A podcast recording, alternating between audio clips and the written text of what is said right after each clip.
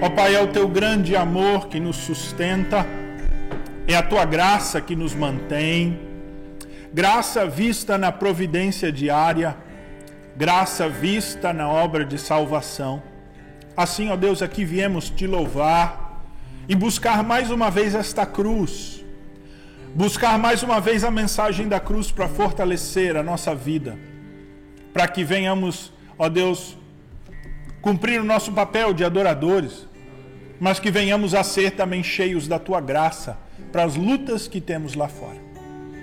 Ó Pai, vivemos em tempos loucos, tempos difíceis, tempos estranhos, mas toda a honra e toda a glória ao Senhor que continua reinando soberano e ao teu Filho Jesus Cristo, nosso Senhor.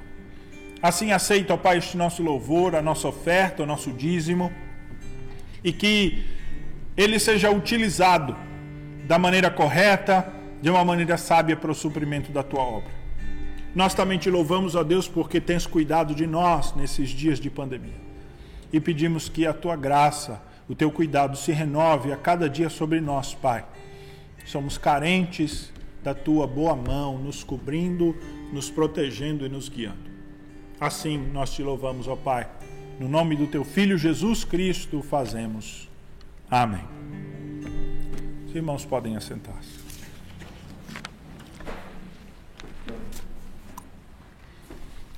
Quero convidá-los a abrirem as suas Bíblias em Tiago, no finalzinho da Escritura.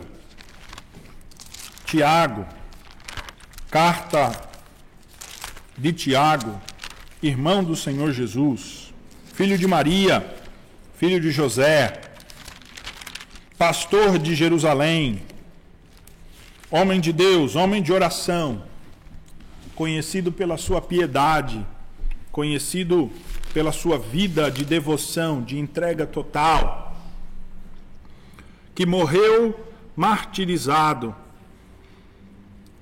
por amar o Evangelho e o Senhor Jesus. Epístola de Tiago, capítulo 1. Nós vamos ler os versículos 12 ao 18. Mas o foco nosso maior estará nos versículos 13, 14 e 15. 12 a 18, com um foco principal nos versículos 13, 14 e 15. A palavra de Deus diz assim, Tiago 1, 12 em diante. Bem-aventurado o homem que suporta com perseverança a aprovação, porque depois de ter sido aprovado, receberá a coroa da vida, a qual o Senhor prometeu aos que o amam. Ninguém, ao ser tentado, diga: sou tentado por Deus. Porque Deus não pode ser tentado pelo mal, e Ele mesmo a ninguém tenta. Ao contrário, cada um é tentado pela sua própria cobiça, quando esta o atrai e seduz. Então a cobiça, depois de haver concebido, dá luz ao pecado, e o pecado, uma vez consumado, gera a morte. Não vos enganeis, meus amados irmãos. Toda boa dádiva e todo dom perfeito são lá do alto, descendo do Pai das luzes, em quem não pode existir variação ou sombra de mudança. Pois, segundo o seu querer, ele nos gerou pela palavra da verdade, para que fôssemos como que primícias das suas criaturas. Até aí, irmãos, a palavra do nosso Deus. Vamos orar mais uma vez, pedir a direção dele para a compreensão da palavra. Pai, eu clamo que o teu Santo Espírito nos leve a compreender essa instrução que foi dada pelo apóstolo Tiago. Que o teu Santo Espírito nos leve realmente a compreender, ó Deus, este processo que leva ao pecado, que nos faz sermos culpados diante da tua justiça. Mas, ó Deus, que ele nos leve também para o caminho da graça, o caminho da cruz. Assim, abre o nosso entendimento, ó Pai, Abre o nosso entendimento para que na nossa parte não haja negligência, mas também, ó Deus, não haja uma diluição do verdadeiro Evangelho numa mensagem complacente. Assim nos ajuda a compreender corretamente, ó Pai, este processo que Tiago descreve aqui, para aplicarmos na nossa vida, em nome de Jesus. Amém.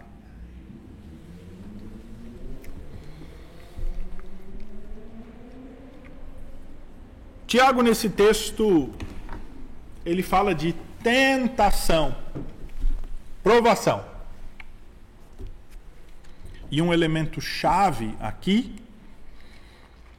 é a cobiça, que é mencionada no versículo de número 14. A cobiça é proibida no décimo mandamento, um décimo mandamento que nós temos tratado aqui, tratamos inclusive hoje pela manhã na escola dominical. Se você uh, quer está interessado em saber um pouco mais sobre a cobiça, pode uh, clique no link aqui embaixo, aperte o sininho, vá no canal. Não é assim que o pessoal diz, estou brincando. Está lá no canal a, a, a palestra sobre o décimo mandamento. A questão fundamental desta passagem não é tão difícil de ser compreendida. Porque a questão fundamental desta passagem é uma pessoa que, pelo aperto e dificuldade de uma situação, foi levado a pecar. Uma situação extrema, uma situação de necessidade, uma situação de privação ou uma situação de pressão, esta pessoa pecou, tropeçou. E então Tiago quer nos ajudar a compreender que, mesmo em situações como esta, nós não podemos colocar a culpa em ninguém. Nós temos que compreender a nossa culpa e a nossa responsabilidade. O Evangelho e o amor de Deus e a graça do perdão, eles não isentam a responsabilidade pessoal, irmãos.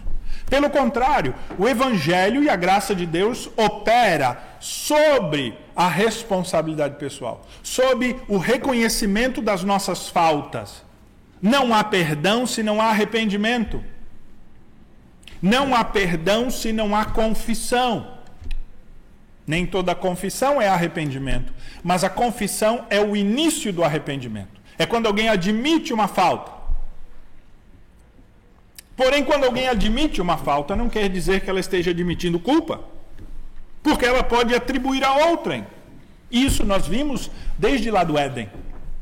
Eva quando Adão, aliás, melhor, quando perguntado por Deus, o que é que você fez, Adão? Ele culpa a Deus e a mulher. Fala, foi a mulher que o Senhor me deu. Se eu tivesse ficado sozinho aqui, em outras palavras, eu não teria pecado. Mas o Senhor me deu uma mulher, e aí agora está essa situação. Eva também culpa a serpente, diz: Foi a serpente, ela que me enganou. E deixa eu perguntar: a serpente enganou Eva? Sim, enganou Eva. Mas Deus profere maldição sobre a mulher? Também. Tanto a serpente, quanto a mulher, quanto Adão recebem pronun o pronunciamento da maldição de Deus pela culpa que cabe a cada um de nós. Para que a gente, irmãos, seja irmãos para que nós sejamos transformados pela santidade de Deus, nós precisamos assumir as nossas responsabilidades. Para que nós sejamos moldados pelo caráter, na medida do caráter, na estatura do caráter do Senhor Jesus Cristo, nós temos que primeiro ter consciência da nossa culpa do nosso erro. mesmo que em tempos difíceis. Tiago, que escreve essa carta, é o Tiago, filho de Maria, filho de José, irmão do Senhor Jesus, de criação, criados juntos, que foi incrédulo, mas depois se converteu. Ele passa de ver o seu irmão como um charlatão a vê-lo como Senhor. É assim que ele se descreve. Tiago 1, ele diz: Tiago, servo de Deus e do Senhor Jesus. Ele está dizendo escravo de Deus e escravo do Senhor Jesus. É assim que Tiago passa a olhar para aquele seu irmão de criação que foi criado com ele. Ele agora não é mais simplesmente o irmão do Senhor Jesus, ele é o servo do Senhor Jesus. E ele ascende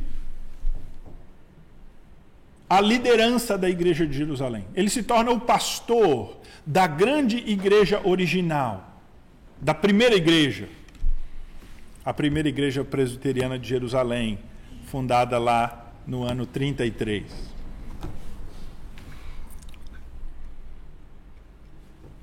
Tiago se torna uma referência ele é conhecido pela sua piedade, pela sua devoção, por oração.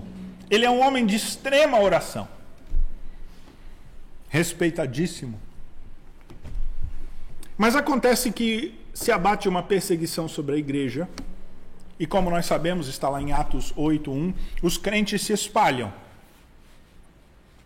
E o que acontece é que este pastor vê agora o seu rebanho espalhado. E a maneira que ele encontra de pastorear o seu rebanho é escrever um, cartas circulares.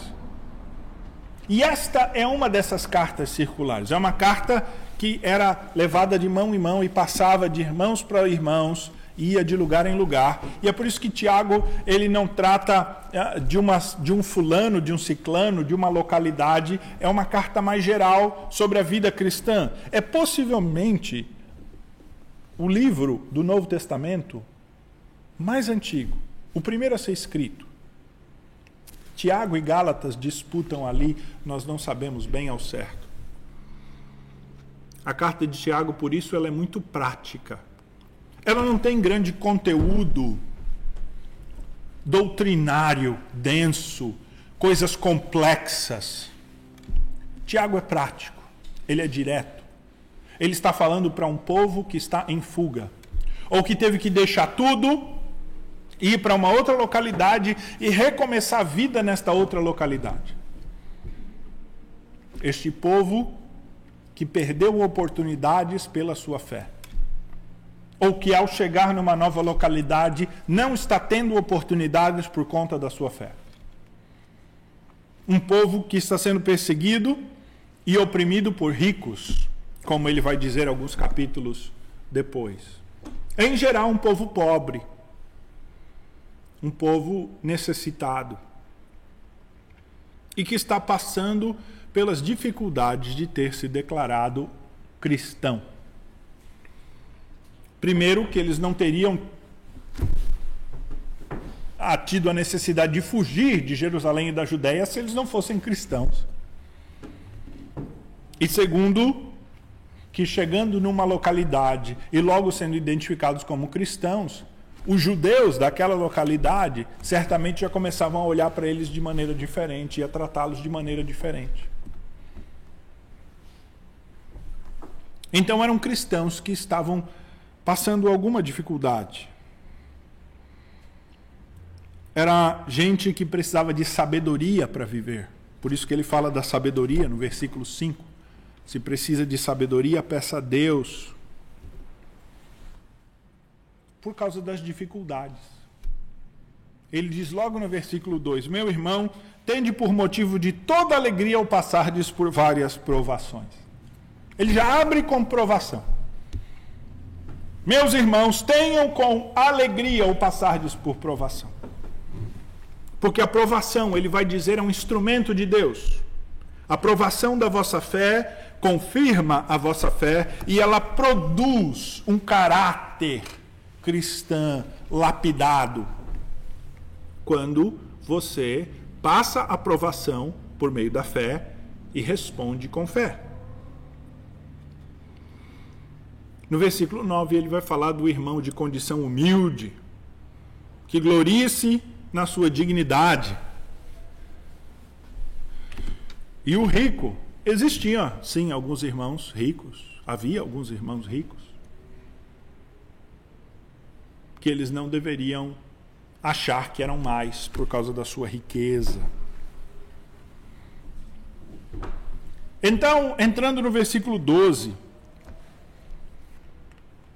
Tiago proclama a bem-aventurança do que persevera na tribulação. Ele diz: bem-aventurado.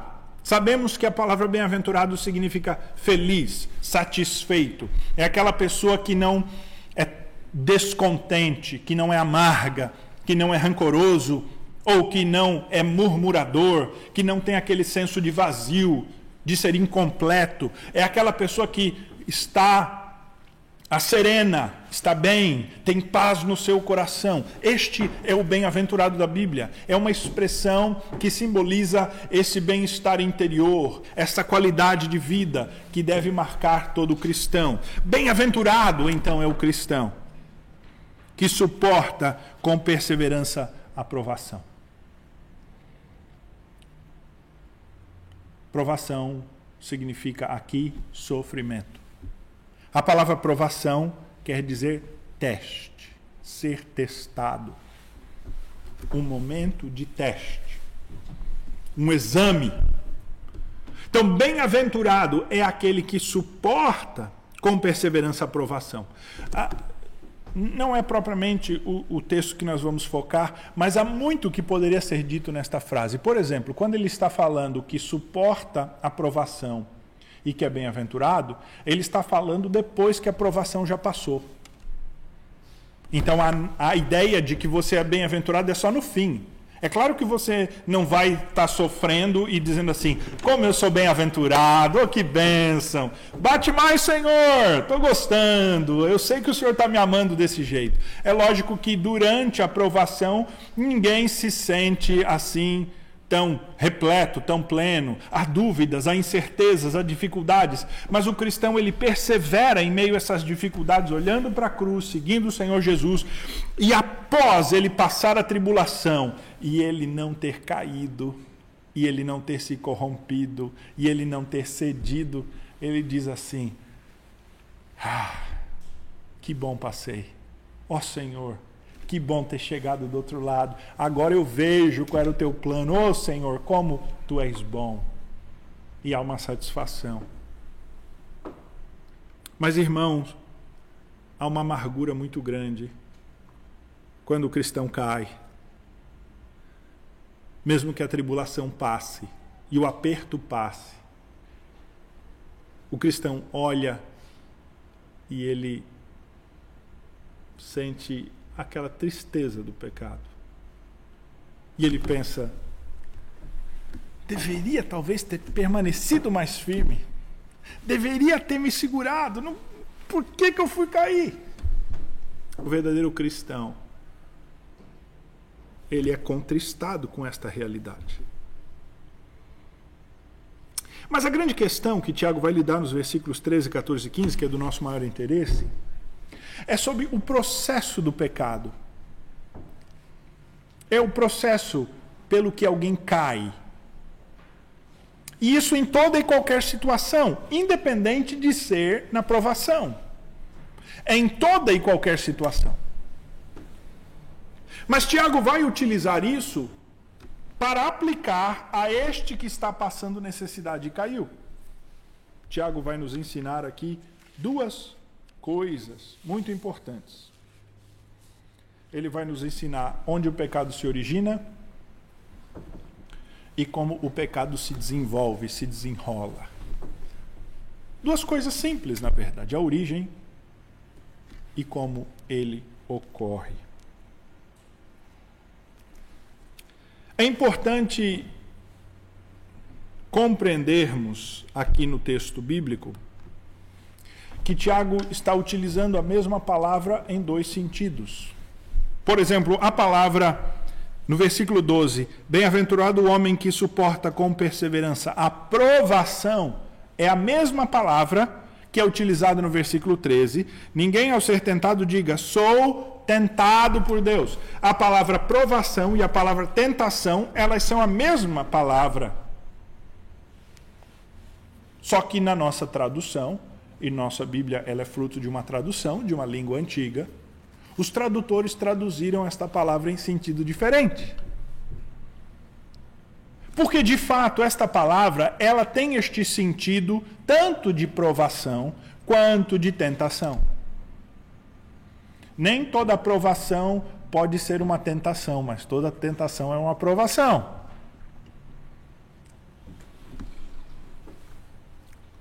O apóstolo Pedro diz assim, 1 Pedro 2,20, ele diz: Pois que glória há se pecando e sendo esbofeteados por isso, suportais com paciência?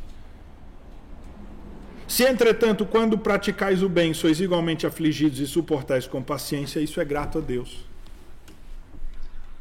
Tiago diz: Olha, se você apanha porque você fez errado mesmo, e aí você fica refletindo, podia não ter apanhado, em que coisa, apanhei porque fiz o mal. Ele diz: você não ganhou nada.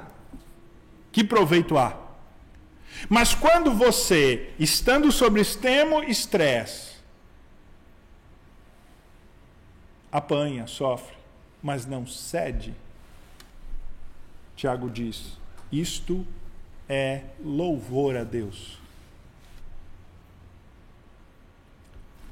Porque a provação não precisa ser necessariamente tentação, irmãos. Aprovação nos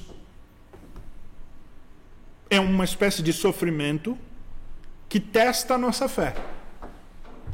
Mas ela necessariamente não precisa ser algo que nos leva ao pecado.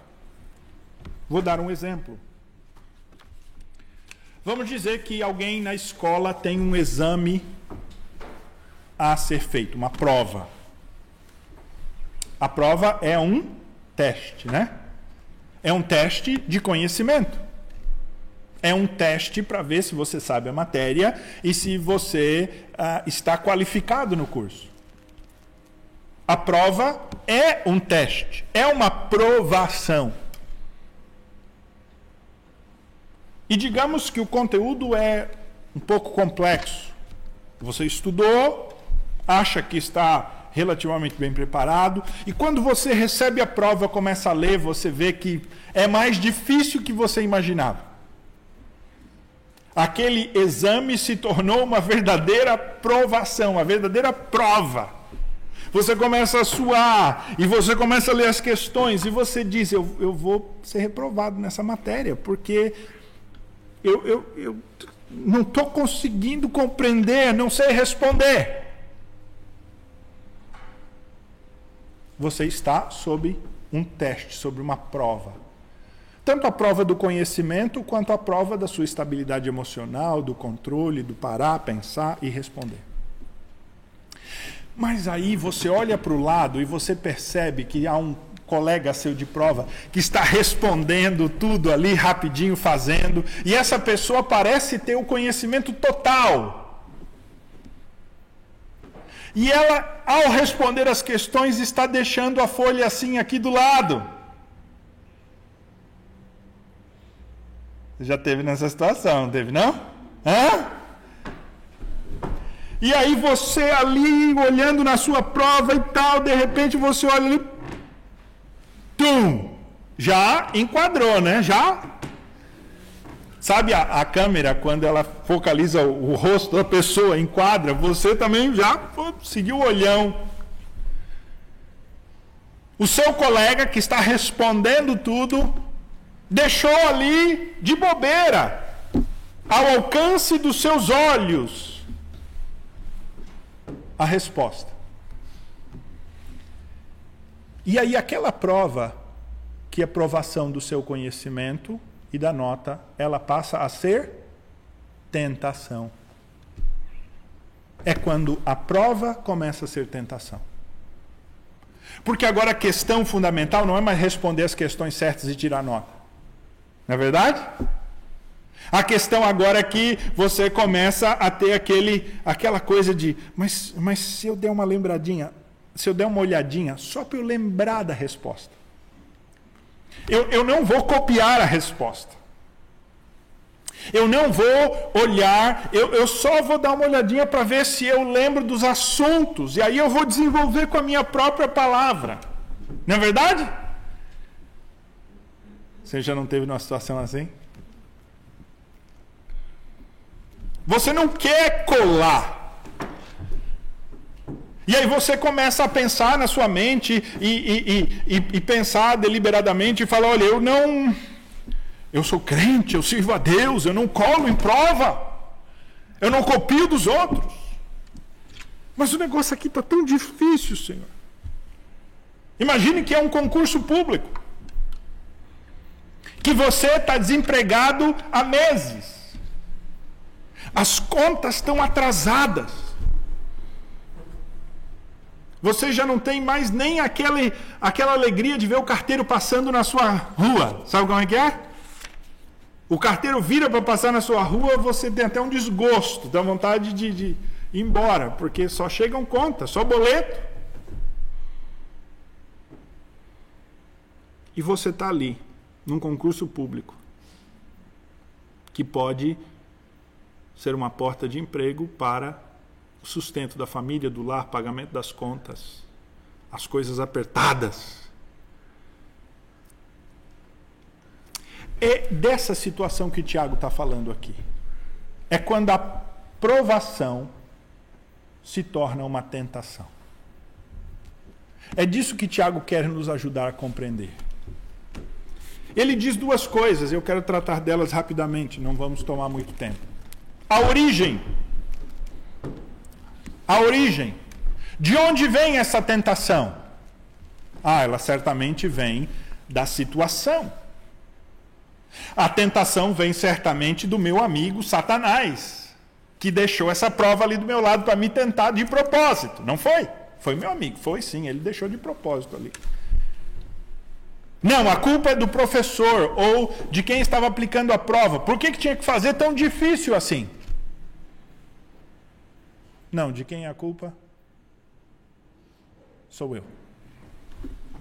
Tiago diz: Ninguém ao ser tentado, versículo 13, diga: Sou tentado por Deus.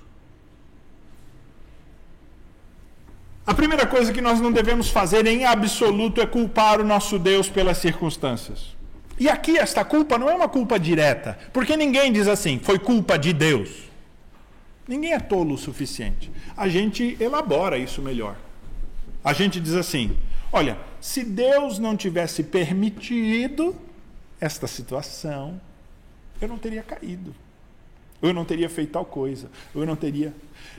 Por que, pastor, que Deus permitiu? Quando a gente faz assim, esse por que permitiu, é bem possível, é provável que a gente esteja querendo jogar a culpa no colo de Deus. Como Adão, que falou, né? Foi a mulher que o Senhor me deu.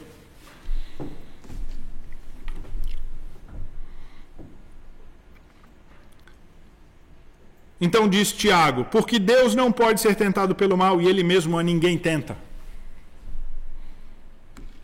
O que Tiago está falando aqui, nós podemos elaborar, e, e algo bastante interessante o que ele está dizendo, mas, mas nós podemos resumir: Tiago está dizendo assim, Deus está acima do mal. Deus não é tentado pelo mal, ele não trabalha com o mal, Deus não tem nada a ver com o mal, Deus está acima do mal. Na verdade, irmãos, o que Deus tem pelo mal é ira, é indignação. Deus não se sente atraído pelo mal e Deus não usaria o mal que o indigna e que trará sua fúria e juízo para testar o seu povo. Deus prova. Não há dúvida. Deus prova. Deus nos põe em, às vezes, alguns lugares escorregadios. E nos prova. Mas a provação se torna tentação por um outro motivo, por uma outra origem. O Senhor Jesus nos ensinou a orar. não nos deixes cair em tentação, não é na oração do Pai Nosso? Mas isso não é botar culpa em Deus pela tentação. É um pedido que Deus nos livre de situações em que seremos tentados. Porque Deus é soberano e Ele pode nos livrar de situações que somos tentados. Mas quando Deus não nos livra de situações em que seremos tentados pela nossa fraqueza e pela nossa fragilidade, a culpa não é de Deus. Diz o texto bíblico. Ao contrário, versículo 14. Qual é a origem do pecado, irmãos? Cada um é tentado pela sua própria cobiça. Veja, essa expressão cada um quer dizer que não existe ser humano sobre a face da terra que não seja tentado e que não tenha cobiça. Cada um é tentado pela sua própria cobiça. A cobiça aqui é o desejo de algo que eu não devo ter é o desejo de ter algo que é ruim, é o desejo de algo que é maligno, ou inapropriado, ou proibido, ou acima dos meus limites, ou do qual eu não sou digno ou não deveria ter. É o querer algo que está fora daquilo que Deus quer para mim, como a sua vontade prescritiva. É aquele desejo, é um sentimento é aquilo que ferve, que faz borbulhar, que faz aquela coceirinha, como a gente chama. A nossa própria cobiça é a origem do nosso pecado. A nossa própria cobiça é a origem do nosso pecado. As circunstâncias contribuem, as circunstâncias aumentam a probabilidade, mas nós não podemos culpar ninguém. Nós caímos pelo nosso desejo de algo. Por quê? Porque o pecado mais atrativo pode ser oferecido a alguém e não será cobiça se esta pessoa não se sente em nenhum modo atraída ou desejosa daquilo. Uma pessoa não cai se o pecado não é atrativo. Mas o pecado não é atrativo em si. Por que, que um pecado é atrativo para um e não é para outro? A atração do pecado não é algo objetivo. Não é algo que todo pecado ele tenta pessoas igual. Não, por que, que um determinado pecado, ou algo mundano, ou algo terreno, atrai um a mais ou e outro menos? É por causa da nossa própria cobiça.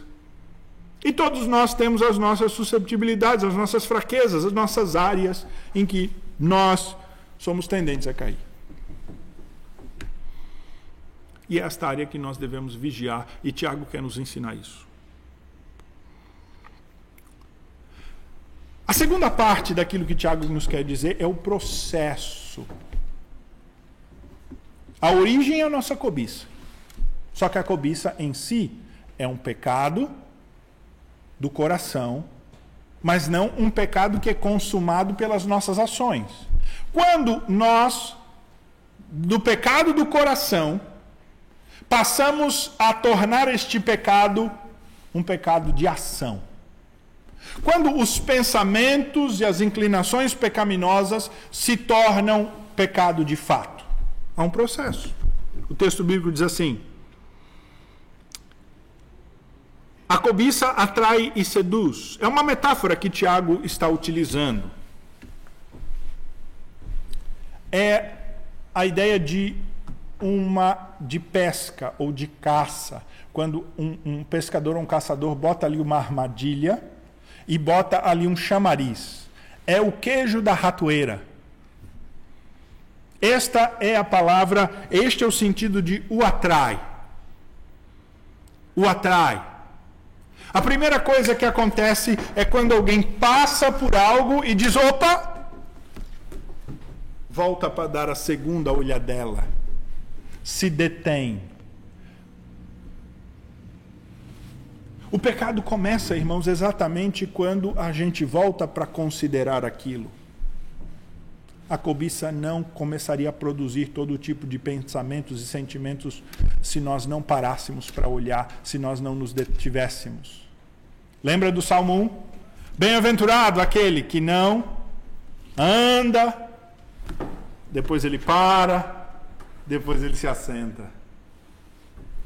Que não anda no caminho dos pecadores, não se detém, desculpa, estou trocando, não se detém no caminho dos pecadores e não se assenta na roda dos escarnecedores.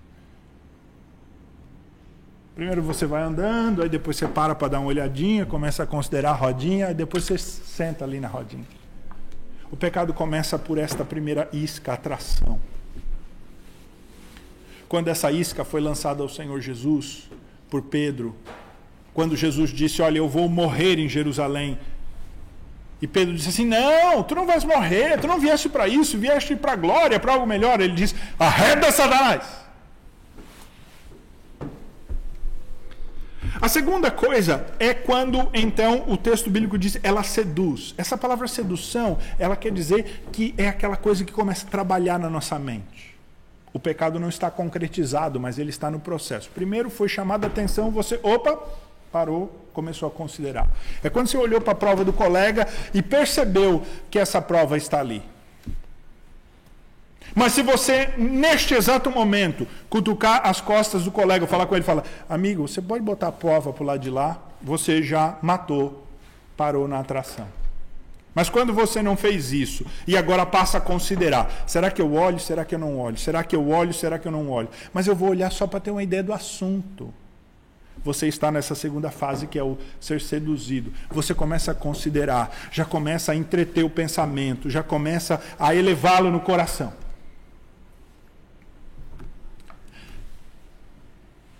E a terceira fase está no versículo de número 15, que Tiago agora muda de figura. Agora ele fala de uma mulher grávida.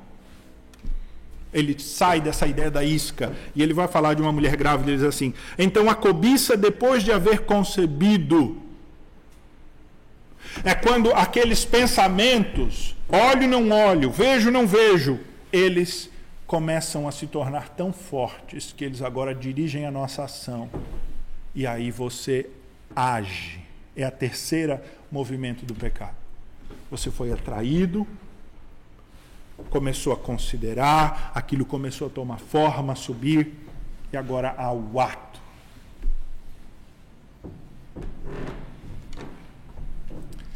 E o que Tiago diz para nós ao usar e ao mudar de figura é que o pecado ele sempre traz um filho um filho maldito, um filho que leva à morte.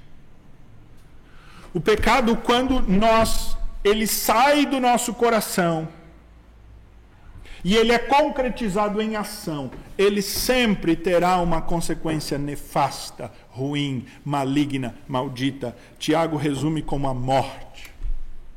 Tiago não está pensando aqui na morte no juízo final, nem tampouco na morte como pena de morte. Tiago está pensando na morte como a ideia de algo ruim, maligno, maldoso, final. Porque é isso que o pecado gera, irmãos. E não é curioso que algo que começou com desejo, com uma atração, que começou ah, tão assim, com expectativa de coisa boa, gerou algo tão ruim como este filho, este fruto que é a morte. Porque o pecado é assim. O que Tiago quer nos ensinar, irmãos, com isto? Ele quer nos ensinar, meus queridos irmãos, que nós temos que assumir a responsabilidade pelos nossos atos e não podemos culpar a Deus. Veja que Tiago nem inclui Satanás na história, né? Ah, é porque Tiago não cria em Satanás. Não, no capítulo 4 ele vai falar de Satanás. Não é que Tiago está relevando Satanás ou cria numa uh, influência menor de Satanás. Não, ele vai falar no capítulo 4 sobre Satanás e como nós devemos agir para com Satanás. Mas aqui não é o caso. Satanás é visto como tentador na Escritura, lá em Mateus 4, 3, 1 Tessalonicenses 3, 5. Só que Satanás só nos tenta de fora, irmãos. E o Senhor Jesus foi muito claro quando ele disse lá em Mateus 15, 19: Porque do coração procedem os maus desígnios, os homicídios, os adultérios, a prostituição, os furtos, os falsos testemunhos e as blasfêmias. É do coração. É do coração. Nesse mesmo texto, um pouquinho antes, Jesus, o Senhor Jesus fala que a boca fala o que está no coração, porque o pecado vem do coração. O que Tiago está nos dizendo, irmãos, que ninguém ah, tropeça no pecado. Né? Quando eu vi, eu tropecei e estava dentro. Olha só. Talvez você não se apercebeu, mas já houve um processo muito antes, muito lá, que começou. E Tiago quer que nós, conscientes disso, busquemos um outro caminho. Qual é o caminho que Tiago quer nos levar? É o caminho da graça de Deus. Tiago não quer nos apontar o pecado, irmãos, para incriminar você. Quem é o acusador é Satanás. O acusador é Satanás, não é Deus. Deus quer que a gente conheça o nosso pecado e assuma a culpa do nosso pecado para que ele então venha e ministre a graça. O mundo não entende isso. O mundo acha que quando nós, ao pregarmos o Evangelho, iniciamos falando do pecado, estamos fazendo julgamento das pessoas. Mas não há caminho para o perdão, para o arrependimento, se não for pela compreensão da responsabilidade da culpa no pecado. E é isso que Tiago vai nos levar a pensar quando, na sequência do texto, ele diz assim: Não vos enganeis, meus amados irmãos, toda dádiva e todo dom perfeito são lá do alto do Pai das luzes, em quem não pode existir variação ou sombra de mudança. Veja que Tiago ele está enfatizando a gravidade da sua culpa e da minha culpa pelo nosso pecado, mas conscientes disso, ele nos aponta agora para este Pai bondoso, Pai das luzes. Que ele diz no versículo 18: Pois segundo o seu querer, ele nos gerou pela palavra da verdade para que fôssemos as primícias das suas criaturas. Irmãos, não há verdadeiro arrependimento e limpeza se não houver este conhecimento, reconhecimento de culpa. É por isso que nós temos que falar de pecados, admitir pecados e compreender os nossos pecados. Por último, irmãos, como estamos nesse mês da família, eu queria fazer uma última aplicação relacionada ao lar e mais geral. Que é o fato de que os nossos problemas familiares, irmãos, eles têm a nossa participação direta, por mais que a gente culpe o nosso cônjuge, o nosso pai, ou nossa mãe, ou quem quer que seja. Mas os problemas do nosso lar têm a nossa participação. E não haverá resolução das situações difíceis do lar, dos problemas do lar, se cada um de nós não colocar de fato o seu coração diante da cruz, sondar o seu coração para compreender onde está o seu erro, onde errou, o que fez de errado, para que haja um verdadeiro arrependimento e reconhecimento em humildade. Eu já disse aqui várias vezes, é muito comum que quando um casal entra no escritório pastoral, para um aconselhamento, haja uma troca de farpas e de culpa. A culpa é dela, a culpa é dele. Foi ele que discutiu, foi ele que falou, foi ele que fez. E pode até ser que um tenha errado feio. Ou pior. Mas todos nós temos que compreender que a paz no nosso lar, na nossa casa, na nossa família, depende do nosso coração limpo na presença de Deus. Porque outros podem estar nos tratando mal, mas o Senhor Jesus, quando nós compreendemos o nosso pecado e nos limpamos dele, nos tornamos essas primícias do Senhor, que terão paz e que serão um instrumento de paz no lar, na família, no casamento, para os filhos.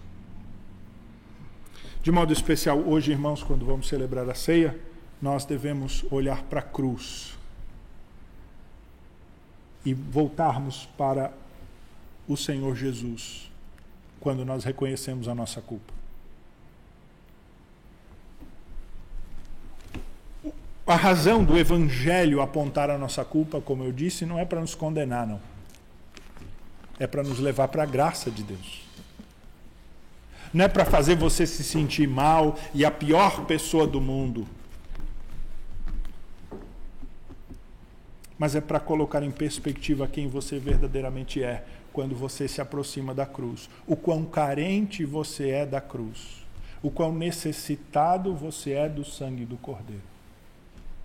Porque, de fato, este sangue que foi derramado na cruz, que nos purifica de todo pecado, ele só tem valor quando nós compreendemos a totalidade do que ele faz.